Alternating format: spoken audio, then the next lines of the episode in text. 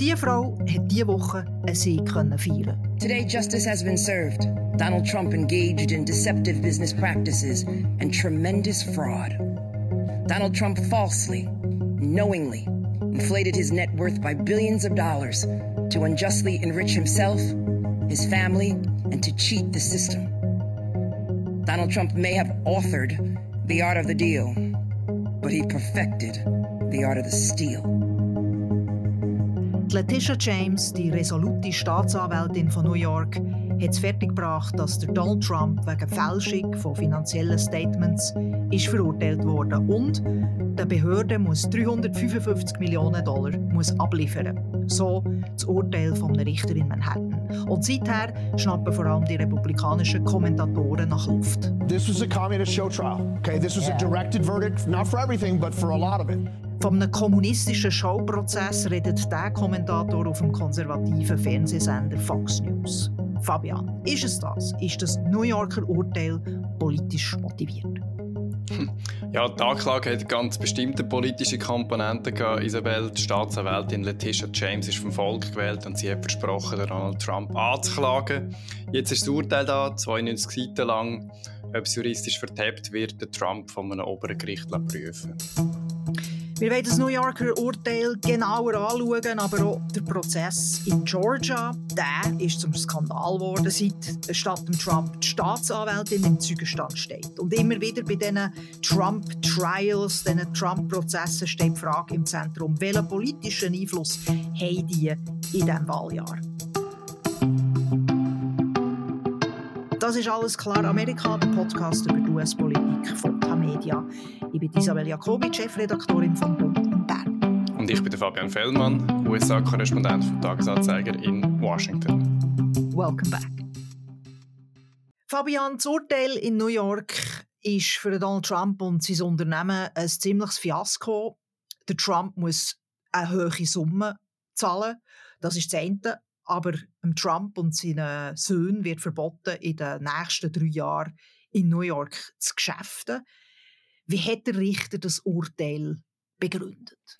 Der Richter hat gesagt, Trump und seine Söhne haben systematisch und offensichtlich beschissen. Sie haben ähm, mit falschen Angaben zu günstige Kredite sich erschlichen. Und mit dem haben sie insgesamt 362 Millionen Dollar Gewinn erzielt, was nicht hätte zählen. Und 355 Millionen von denen sind beim Trump gewesen. Die müssen jetzt abliefern. Den Gewinn kann der Staat New York einziehen.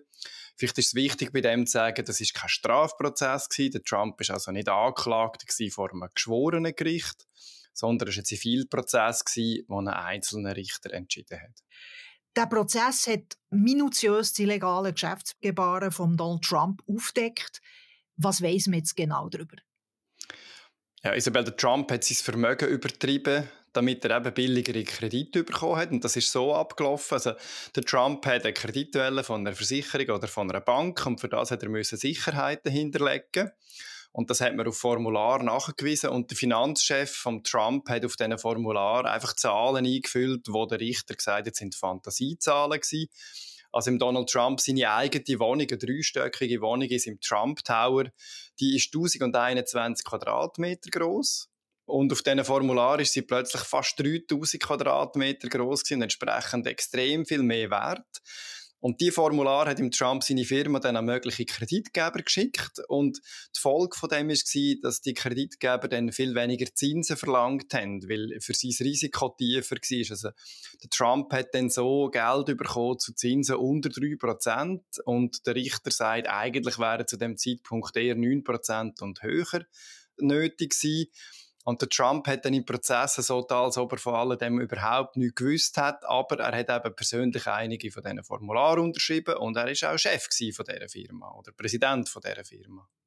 Und wie ist das, die Gläubiger von Donald Trump? Äh, da gibt es ja ganz renommierte Namen darunter, wie die Deutsche Bank oder die Zürich Versicherung. Sind die einfach blauäugig auf ihn äh, reingefallen? Ja, das war ein interessanter Teil in diesem Prozess. Es hat so Szenen gegeben, wo sich gezeigt haben, dass sie mehr Einblick wollen, also gerade die Zürich-Versicherung. Da gibt es im Urteil auch ähm, eine Schilderung, wo eine Vertreterin von dieser Zürich-Versicherung hat die Finanzunterlagen im Detail anschauen und gesagt, jetzt schicken wir die. Dann hat Trump Leute gesagt, kannst nicht, musst sie zu uns im Trump Tower anschauen und du darfst sie nur in einer gewissen Zeit anschauen und wir sitzen nebendran. Und die Vertreterin von der Zürich Versicherung hat dann auch ausgesagt im Prozess, dass das eigentlich sehr selten passiert. Aber man muss schon sagen, Letzten Endes haben die Banken und die Versicherungen alle mitgemacht, obwohl sie eigentlich die Zahlen auch hätten können anzweifeln, weil sie eben Geld machen und weil es der reiche Kunde Trump nicht haben wollen verlieren. Und also wir kennen ja solches Verhalten schon aus anderen Bereichen, wo die Geldinstitute zu hohe Risiken eingegangen sind, in der Hoffnung, dass sie dann einfach auch hohe Profite einfahren. Mhm. Wem ist denn eigentlich ein konkreter Schaden entstanden? Ja, der Trump sagt, es sei niemandem Schaden entstanden. Er habe alles Geld immer rechtzeitig zurückgezahlt und auch Zinsen. Und das war seine Hauptverteidigung. Er sagt, es sei ein perfektes Geschäft gewesen. Aber der Richter sagt, es gibt zwei Geschädigte. Die eine sind die Firmen, weil die hätten eigentlich viel mehr Zins verdient. Und das andere ist eben der Finanzplatz New York. Der Trump hat beschissen. Und äh, unter solchen Bescheissereien leidet der Ruf vom Finanzplatz New York und darum müsse Trump jetzt auch die Gewinne abliefern, die er zu viel eingenommen hat. Das Urteil hat ja noch äh, weitere Massnahmen zur Geschäftsführung von der Trump Organization.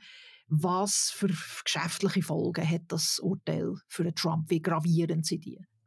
Ja, zuerst mal wird ihm das Geld ein bisschen knapp. Er muss über 500 Millionen Dollar hinterlegen, damit er überhaupt kann Berufung einlegen kann. Und er darf jetzt drei Jahre lang sein Unternehmen nicht mehr selber führen. Auch seine beiden Söhne nicht, die, die jetzt die Rollen eingenommen haben in den letzten Jahren. Sie dürfen auch keinen Kredit mehr aufnehmen in New York während mehrerer Jahre. Und im ganzen Unternehmen wird eine Aufpasserin zur Seite gestellt, die schaut, dass Buchhaltungsvorschriften jetzt eben eingehalten werden und nicht mehr beschissen wird. Das heisst, Donald Trump wird Mühe haben, Geschäftspartner zu finden in New York. Er wird Mühe haben, seine Immobilien noch zu entwickeln, zu investieren. Und es wird jetzt schon wild darüber spekuliert, dass er jetzt dann das Geld in Saudi-Arabien suchen Saudi-Arabien hat seinem Schwiegersohn Jared Kushner erst zwei Milliarden gezahlt in dem Sinne Hedgefonds. Der Donald Trump hat auf das Urteil ziemlich schnell reagiert und ist in Mar-a-Lago, in seinem Anwesen in Florida, vor die Medien getreten. So, I just want to say this. You build a great company. There was no fraud. The banks all got their money, 100%. They love Trump. They testified that Trump is great, great customer, one of our best customers. They testified beautifully. And the judge knows that. He's just a corrupt person. And we knew that from the beginning. We knew it right from the beginning because he wouldn't give it to the commercial division. This judge thought Mar-a-Lago is worth $18 million and it's worth anywhere from 50 to 100 times that amount. So we realized that. He ruled against me before he even got the case. He ruled against me, said I was guilty. He didn't know what I was guilty of. Er hat auf einen Richter geschossen, er hat crooked genannt, korrupt. Und für den Trump sind ja, das wissen wir, die Prozesse äh, politisch motivierte Hetzjagd. Das sagt er immer wieder. Jetzt, äh, Fabian, sowohl der Richter in diesem Fall wie die Staatsanwältin, das sind beides äh, Demokraten. Ist das ein reales Problem?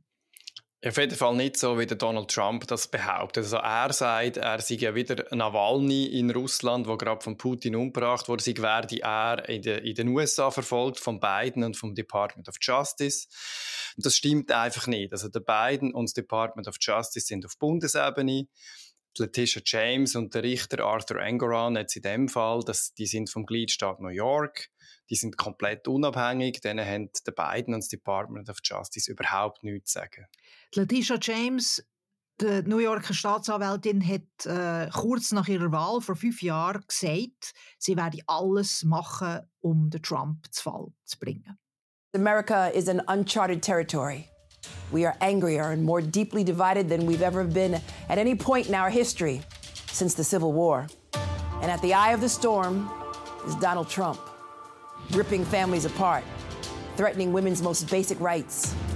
I'm running for Attorney General because I will never be afraid to challenge this illegitimate president when our fundamental rights are at stake. From the Muslim ban. Sind das übliche Töne im US-Rechtssystem?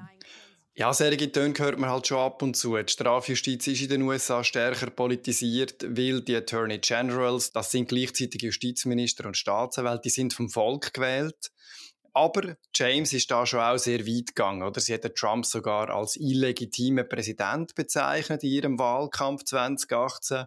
Dabei ist Trump dort demokratisch gewählt gewesen. Das sind problematische Äußerungen, weil sie das Vertrauen in die Demokratie und eben den Rechtsstaat untergraben, dass der nicht politisch ist. Und ja, es kann durchaus ein Problem sein, wenn man einen demokratischen Staatsanwalt, demokratische Staatsanwältin und eine demokratische Richterin oder Richter hat. Und ja, es ist ein Problem, wenn sowohl Staatsanwaltschaft als auch das Gericht von Demokraten besetzt sind. Aber es gibt ja dann auch einen Instanzenzug. Der Trump kann das Urteil anfechten. Und ich habe den Eindruck, dass nachher dann insgesamt das amerikanische Rechtssystem nicht politisch ist, sondern das Recht durchgesetzt wird. Das Urteil ist noch nicht rechtskräftig. Jetzt äh, kann der Trump das Urteil dann politisch ausschlachten? Oder sagen wir mal, ich brauche mal ein bisschen Börsenjargon, ist das politisch schon eingepreist oder ist das, schon, ist das Potenzial schon erreicht? ja, das ist eine gute Frage. Ich habe tatsächlich den Eindruck, es ist schon ein bisschen eingepreist. Also der Trump hat noch mal probiert mit seiner Rede, ähm, da die Leute ein bisschen aufzuhetzen, aber bei seinen Anhängern ist jetzt schon klar, die vertrauen nichts von dem, was aus New York kommt. Und bei den Trump-Gegnern umgekehrt äh, ist noch schwierig zu sagen, ob das wirklich viel Einfluss hat. Ich glaube, das Urteil, wo jetzt gerade gefallen ist, dürfte am wenigsten schwer wiegen, eben weil das ein Richter allein entschieden hat in einem Zivilverfahren auf, aufgrund von einem Artikel, wo man nicht so gut kennt, da kann sich der Trump noch einigermaßen gut verteidigen. Das wird dann ein bisschen anders sein bei den Strafprozessen, wo, wo noch anstehen, wo dann ganze Juries entscheiden, ganze geschworene Gerichte entscheiden, ob, ob er schuldig ist oder nicht.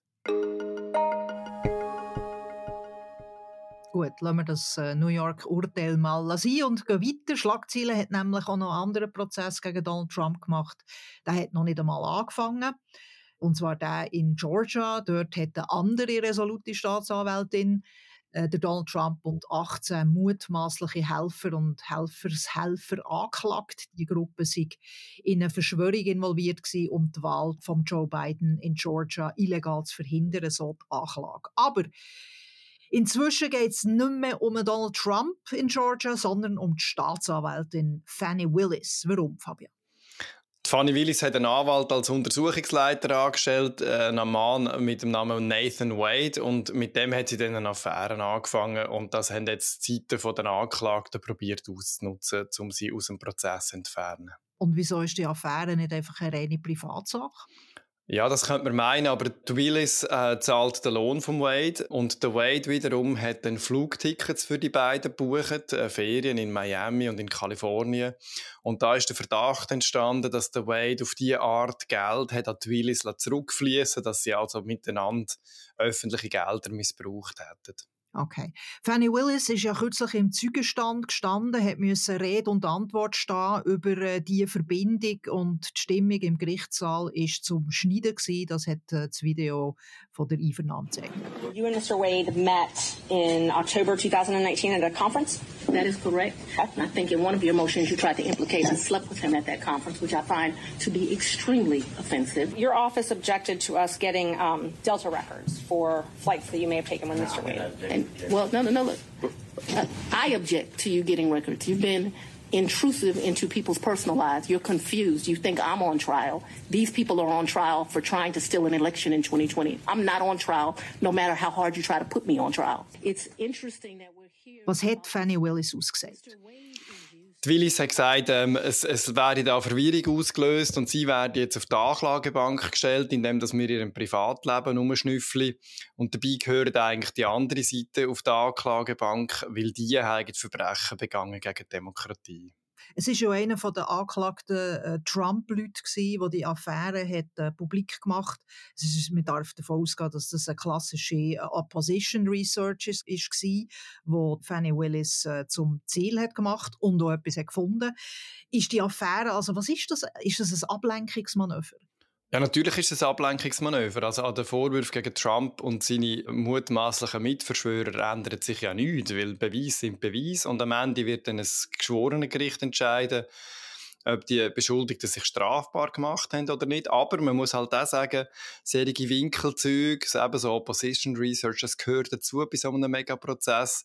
Die Anklagten probieren den Prozess zu verzögern, sie probieren die Staatsanwältin auszuschalten, aus dem Prozess zu ziehen, damit sie äh, möglichst nicht bestraft werden. Ich muss vielleicht bei dem, an dem Punkt auch sagen, es haben sich schon mehrere von diesen Beschuldigten haben sich schon schuldig bekennt und sind schon verurteilt worden und sind den Deal eingegangen mit der Staatsanwaltschaft, weil offenbar Beweislast eben doch so erdrückend war. Trotzdem, die Affäre ist penibel für die Staatsanwaltschaft, sollte Fanny Williams nicht schleunigstens zurücktreten. Ja, sie hat sich da wirklich in eine wahnsinnig schwierige Lage gebracht, Isabel. Also sie hat vor Gericht den Vorwurf nicht wirklich können entkräften, dass der Wade ihre Ferien zahlt hat. Wir warten noch darauf, was der Richter aus diesen ganzen Anhörungen macht. Sie hat argumentiert, sie habe Wade alles in Bar zurückgezahlt, mehrere tausend Dollar. Als schwarze Frau ähm, haben wir halt immer sehr viel Bargeld auf Vorrat, um nie in eine Abhängigkeitssituation von einem Typ geraten, besonders von einem, wo man mit einem Affäre hat zeigt übrigens Klammerbemerkung auch wieder, in was für unterschiedliche Welten die Weißen und die Schwarzen im gleichen Land wohnen, Klammern zu. Aber eben, Zweifel hat sie nicht können ausräumen Und eigentlich müsste sie von dem her jetzt zurücktreten, weil es entsteht der Anschein, dass sie befangen war in dem ganzen Prozess.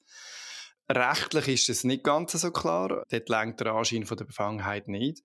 Und wenn sie zurücktritt, ist eben auch Gefahr, dass dann der ganze Prozess, wo sie jetzt lang aufgebaut hat, einfach implodiert und verschwindet, weil dann müsste eine neue Staatsanwältin gewählt werden, neue Staatsanwalt, und es ist überhaupt nicht klar, was dann würde passieren mit der Anklage gegen Trump, wo ja eben durchaus auf vielen Indizien, vielen Beweisen äh, basiert und doch Hand am Fuß hat.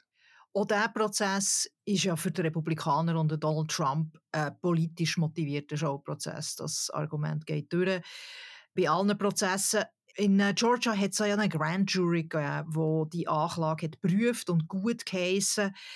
Wie war die Jury zusammengesetzt? Gewesen? Ja, aber ein, Argument von Trump ist, dass da halt einfach Demokraten über ihn urteilen, weil der Prozess findet in Fulton County statt. Das ist der Bezirk, wo die Stadt Atlanta drinnen ist.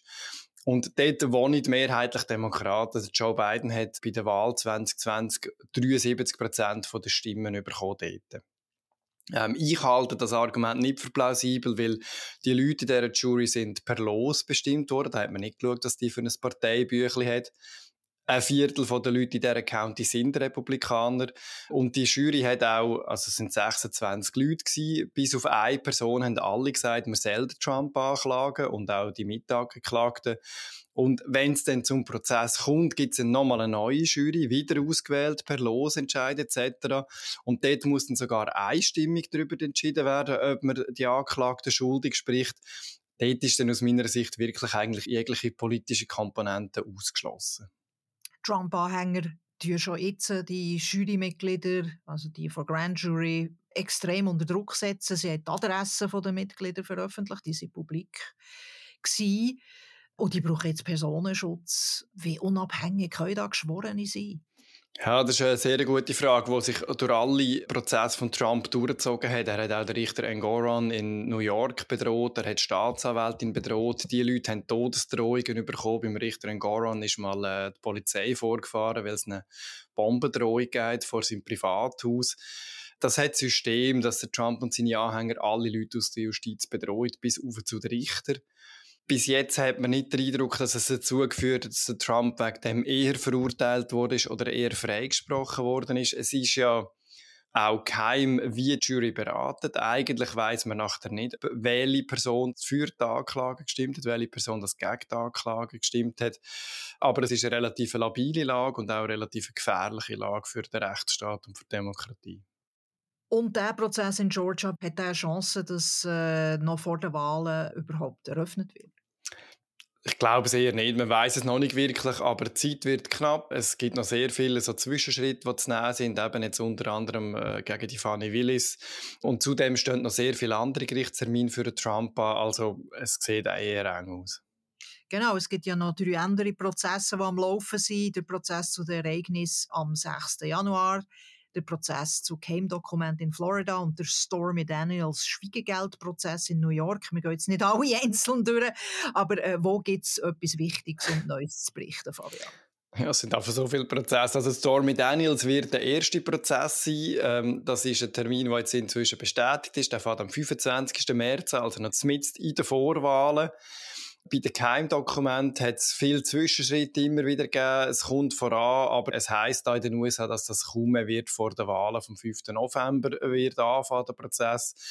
Und der wichtigste ist dann der Prozess für das ganze Geschehen rund um den 6. Januar 2021, der Sturm aufs Kapitol und der Versuch von Trump, das Wahlresultat von 2020 auszuhebeln. Trump macht dort geltend, dass er Immunität hat, weil er all das als Präsident gemacht hat. Und an dieser Frage um streitet man jetzt und darum ist auch noch nicht klar, wenn der Prozess wieder anfängt. Zuletzt hat Trump verloren in Washington vor drei Rekursrichterinnen, die das einstimmig ganz anders gesehen haben und gesagt haben, selbst als Präsident ist man nicht einfach immun für alle Gesetzesbrüche, die man da begeht. Jetzt muss sich der Supreme Court mit dem befassen. Es ist noch nicht klar, wenn das entscheiden wird, aber der Sonderermittler in dem Fall, der Jack Smith, macht Druck, damit der Prozess noch vor dem Wahltermin könnte anfangen. Ohne Gewähr, weil der Supreme Court kann an sich den Fall einfach verschleppen, wenn er möchte.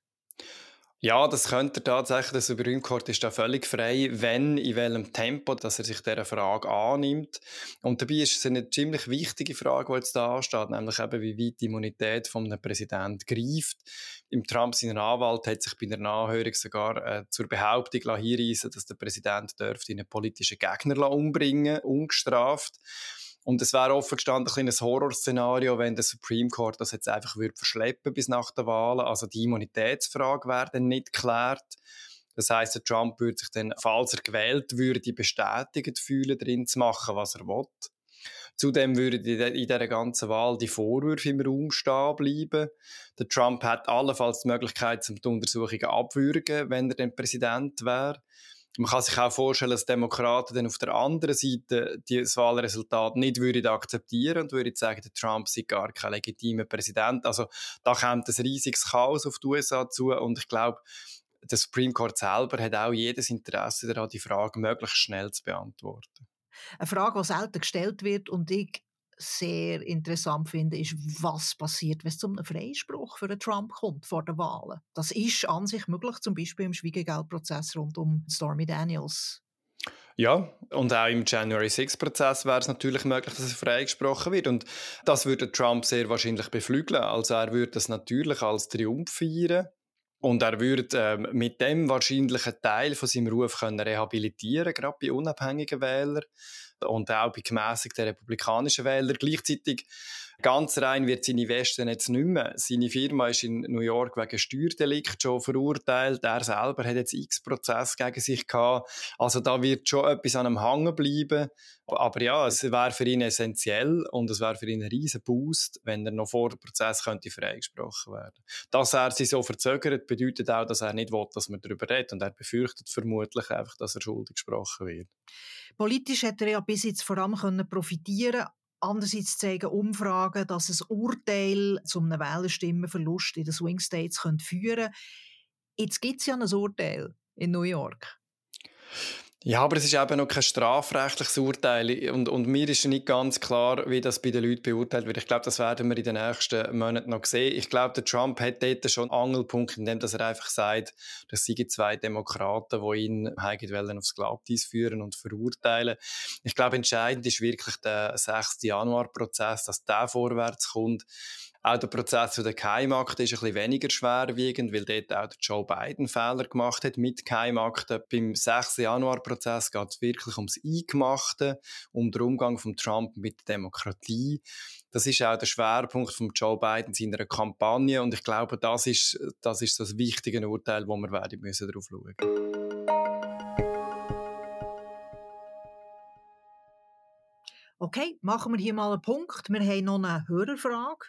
Es geht um das Alter der zwei Präsidentschaftskandidaten. Das Thema haben wir ja in der letzten Podcast-Ausgabe besprochen, Fabian. Der Renato Baumgartner möchte nämlich wissen, falls ein Präsident im Amt an Demenz erkrankt, der Biden oder der Trump, wer stellt das überhaupt fest und wer kann eine solche Beurteilung verlangen? Ja, Isabel, die Frage ist der Amerikaner so wichtig, dass sie es in einem Verfassungszusatz 1967 geregelt haben, nach dem Kennedy seiner Ermordung. Man hat vorher äh, immer wieder Beispiele gesehen, wo der Fall so ein bisschen Fragen aufgeworfen hat. Woodrow Wilson zum Beispiel hat im Ersten Weltkrieg einen Schlaganfall einfach geheim behalten. Also er hat einen gehabt, seine Frau und seine Arzt haben es dann verheimlicht vor der Öffentlichkeit. Ähm, das Verfahren ist so, dass der Präsident entweder selber sich würde amtsunfähig erklären, das kann er bei einer Demenz ja vermutlich eher nicht. Dann wäre es so, dass der Vizepräsident oder die Vizepräsidentin muss den Antrag stellen muss. Und dann stimmt das Kabinett darüber ab. Das sind 15 Sekretäre, Regierungsmitglieder. Und wenn eine Mehrheit dem Antrag zustimmt, schicken sie einen Brief an den Kongress und dann geht die Amtsgewalt unmittelbar sofort auf den Vizepräsidenten oder die Vizepräsidentin über. Dann gibt es noch ein kleines Hin- und Her-Verfahren. Letztlich muss dann der Kongress innerhalb von drei Wochen mit einem Zweidrittelsmehr in beiden Kammern die Amtsunfähigkeit bestätigen. Und dann würde der Vizepräsident oder die Vizepräsidentin zum neuen Präsident und sonst ging es dann wieder zurück zum Präsidenten. Okay, klare Antwort. Danke, Fabian. Falls ihr, liebe Hörerinnen und Hörer, eine brennende Frage habt zu den US-Wahlen, dann schickt uns doch ein E-Mail an podcasts.tamedia.ch. Das ist alles klar Amerika, der Podcast von Tamedia über die US-Politik. Nächste Woche sind Christoph Müller und Martin Kilian am Podcasten und dann wissen wir auch, wie die Vorwahl in South Carolina ausgegangen. Merci vielmals, stay informed, tschüss, バイバイ。じゃあ見てなんだ。